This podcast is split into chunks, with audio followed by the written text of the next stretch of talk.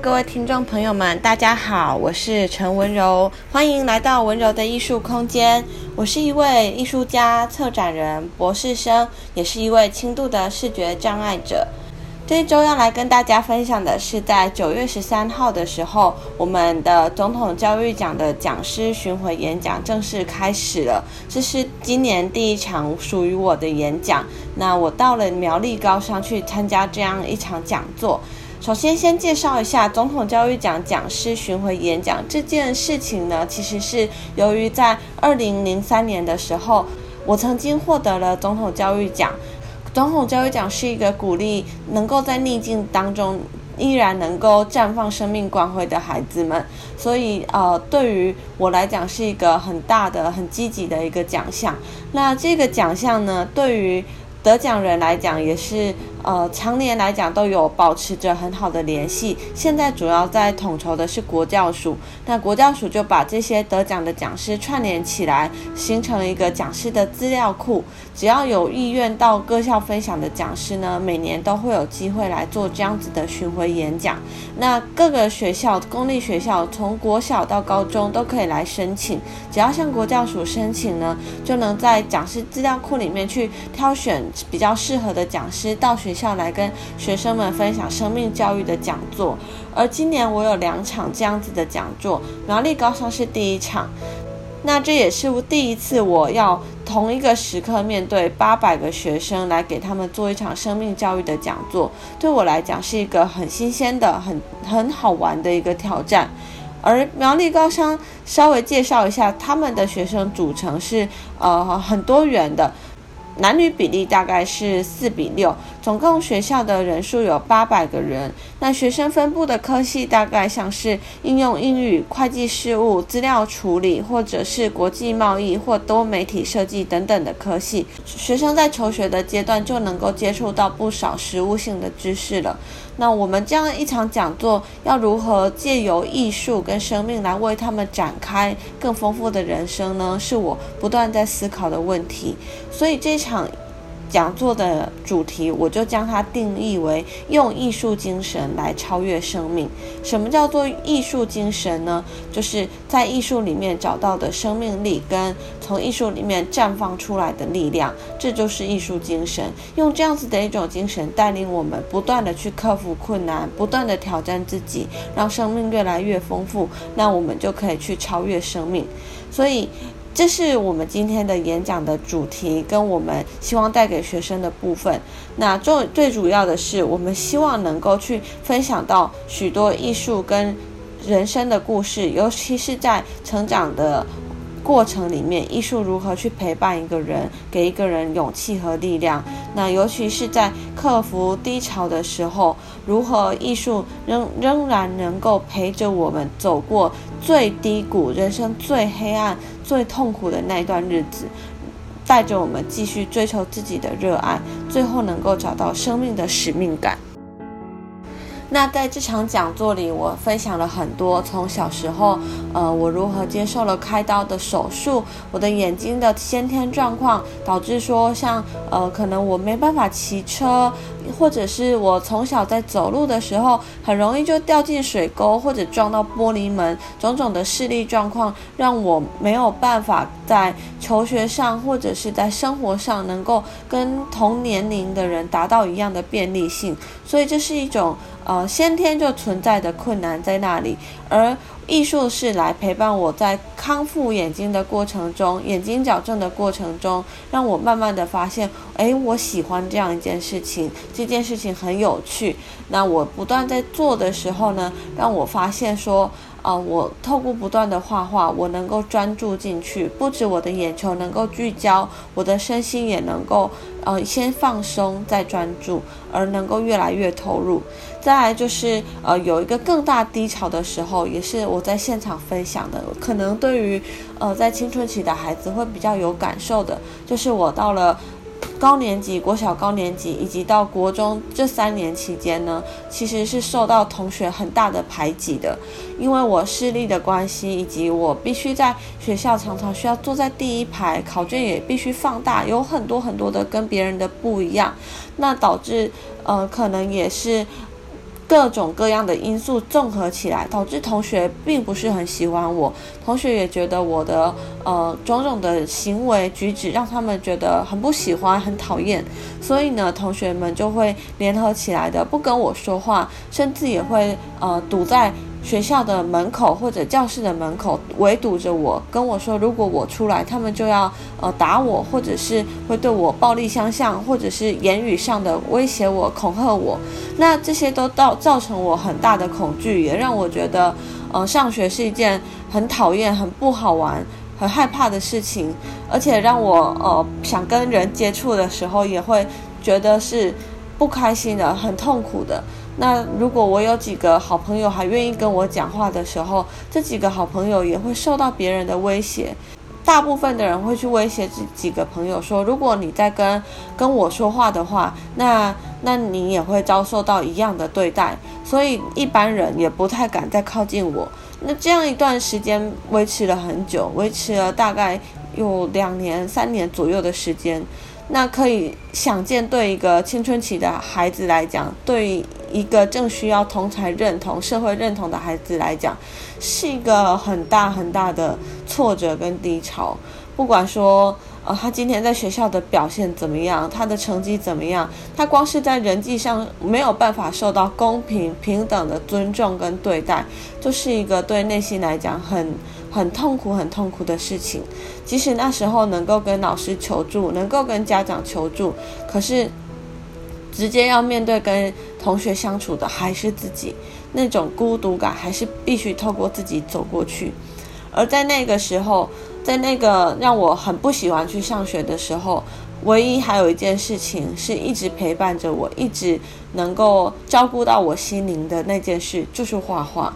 而画画那时候，呃，因为我从小就不断的在学习，所以对于光影、对于色感、对于形状的敏锐度都很高。那我在画美术课，在画图的时候，老师看见了我的天分，他也邀请我到学校的美术社来参加每个中午的特别的画画练习。那也带着我去投稿，让我在画画上面能够找到自信跟勇气。所以我在那个时候，我会去看很多画家的绘本，尤其像是吉米的绘本。那吉米在那个时候在台湾还不是那么的有名，那么的普罗大众都知道他。可是我在呃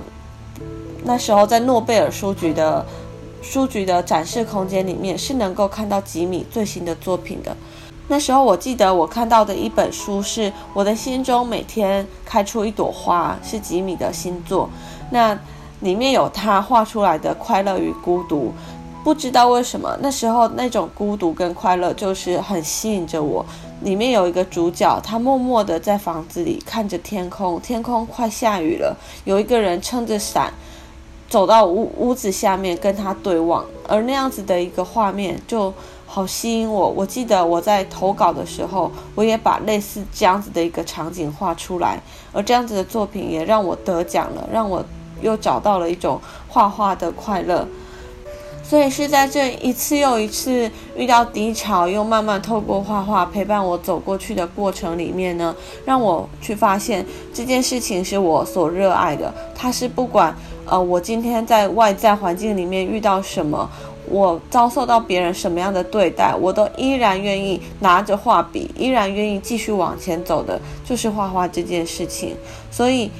当我发现这是我的热爱的时候，我能够去感觉到，我想持续的去发展它，我想让这件事情离我更近，让它成为我生命的全部。我是用这样子的一个角度来分享给。呃，这些在场八百多位高中高职的同学的，对于青春期的他们来讲，如何去面对自己的痛苦低潮，如何找到自己的热爱，其实是很重要的。所以我也希望用我自己的例子，能够去启发他们，能够去感染给他们。再来，故事讲到了低潮之后呢，讲到找到热爱之后，再来想要讲到的是如何去寻找生命的使命感。所以，如何慢慢去找到生命的目标跟使命感，这个路程对我来讲也是一个渐进式的发展。就是当我呃发现自己呢在艺术里面很投入、很喜爱之后，慢慢的，我希望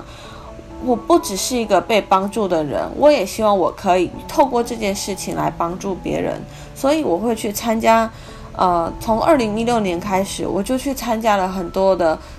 帮助身心障碍者，用艺术帮助身心障碍者的活动，比方到惠民盲校去担任志工老师，带着惠民盲校的小朋友参加非视觉美学教育的公益体验活动。那也到家服务中心，到儿童家扶中心，帮助弱势的或者是新住民的小朋友，在他们家长来家扶中心上课的时候，带领这些小朋友们继续画画，去借由借由画画的表达，去将自己心里面。所有的感受，所有难过的、伤心的、快乐的各种感受都能画出来。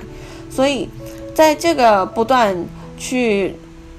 在社会里面投入的过程里，我发现原来画画可以给别人很多。当我们只要拿着画笔，一群人一起拿着画笔的时候，我们很容易去把心中的故事分享给别人。那透过分享，我们能够去。看到别人跟我们不一样的地方，也能看到每一个人最有价值的地方。那这个时候，社会跟我们就可以有了一种深刻的连接。那这样子的一种寻找过程，它不会马上就来到。使命感是是一种感觉，也是一种呃连接在内心里面的一种责任感。这种责任感跟使命感，它是一种。慢慢慢慢长大的过程，就像一颗种子一样，你慢慢的每天浇盖它、浇灌它，给它水分，它就会慢慢的发芽。那跟同学分享完这两个故事之后，我觉得在场同学是呃很有趣，也很有互动性的。八百个同学坐在室内的篮球场上，我也尽量的让我的声音、我的表情、我的动作，能够同时让八百个同学都能感受得到。那为了让大家有更深刻的体验，我也邀请了几位同学上台来，用纱布蒙着眼睛。用纱布蒙着眼睛之后呢，开始在场内绕圈的行走，让他们去感觉到，当你的视觉降低之后，你只有微微的视觉跟光觉的时候，你要怎么透过你的肢体或者听到，透过你的耳朵去听声音，来分辨方向，来找到前方的位置，或者听透过老师的口述引导，借由别人的引导来判断我该往前一步还是该往后退一步。那除了去蒙着纱布去绕场走，去绕着讲台走一圈之外，我们还蒙着纱布来打羽球。那同学们也会发现说，蒙着纱布打羽球就没那么简单了，因为羽球要让球拍能刚好对准这个球发射出去，以及要让球拍刚好接住这个球，接住打过来的球再打回去，都需要一个更精微的视觉。可是，当我们纱布蒙住的时候，哦，白色的羽球跟白色的纱布是很容易重叠在一起的，它就会变成一个模糊的物象。所以，上台体验的同学，他们能有很深的感受。他们告诉我，能有光明的视觉是一件好快乐的事情。而在台下看着他们体验的同学，他们也似乎有了一种更深切的体验。他们可以看到，当别人蒙着纱布的时候，他的动作、他的行为会有这么大的改变。所以，这种呃视觉上为我们带来的不方便跟需要去做的突破和挑战，就不只是一种哦、呃、听到别人怎么说，听到老师在讲，或者只是一种很朦胧、很朦胧的感受，而是一个呃可以更直接去体会的一种方式。也就是说，我们这场演讲是一个从我的生命故事开始展开，那结合着艺术、艺术作品以及艺术带给我的感动，再来再结合着非视觉的体验，带着同学呢一层又一层的去走进一个呃特别的世界，让他们能够理解说，在我的情况下是这样子去探索自我的。而在他们各自的情况下，也会有一种探索自我的不同的方法。但是，只要每个人都能够，呃，打开心胸的去追寻，去找到自己热爱的东西，在自己低潮的时候，仍然能够不放弃这个东西，仍然能够带着它继续的往前走，那就能够不断的去精进自我，充实自我，而且能够达到超越自我的地步。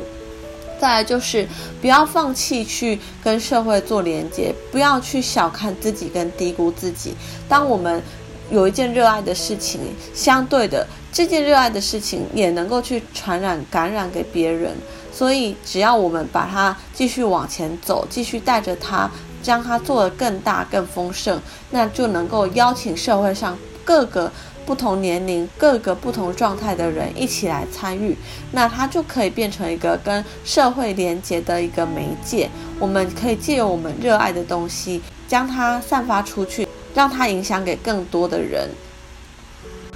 我们在整场演讲结束之后，也还留有一个问答时间。那其中有一个同学给我一个问答，是我觉得印象很深刻的。他问我说：“我身为一位身心障碍者，为什么我会想要去帮助身心障碍者呢？”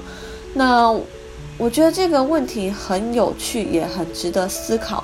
作为一位身心障碍者，没有错，并不代表你真的。会想要去帮助其他人，这这是不是等号的？那为什么在我这里成为了等号呢？我觉得这是一个呃，也是累积来的过程。因为在我小时候，我遇到了好多的老师，好多的贵人，他们给我了很多的帮助，让我发现，因为有他们，才有今天的我。他们不断地启发我。引导我，带领我走向一个更新的世界，让我从一个很平凡的小朋友，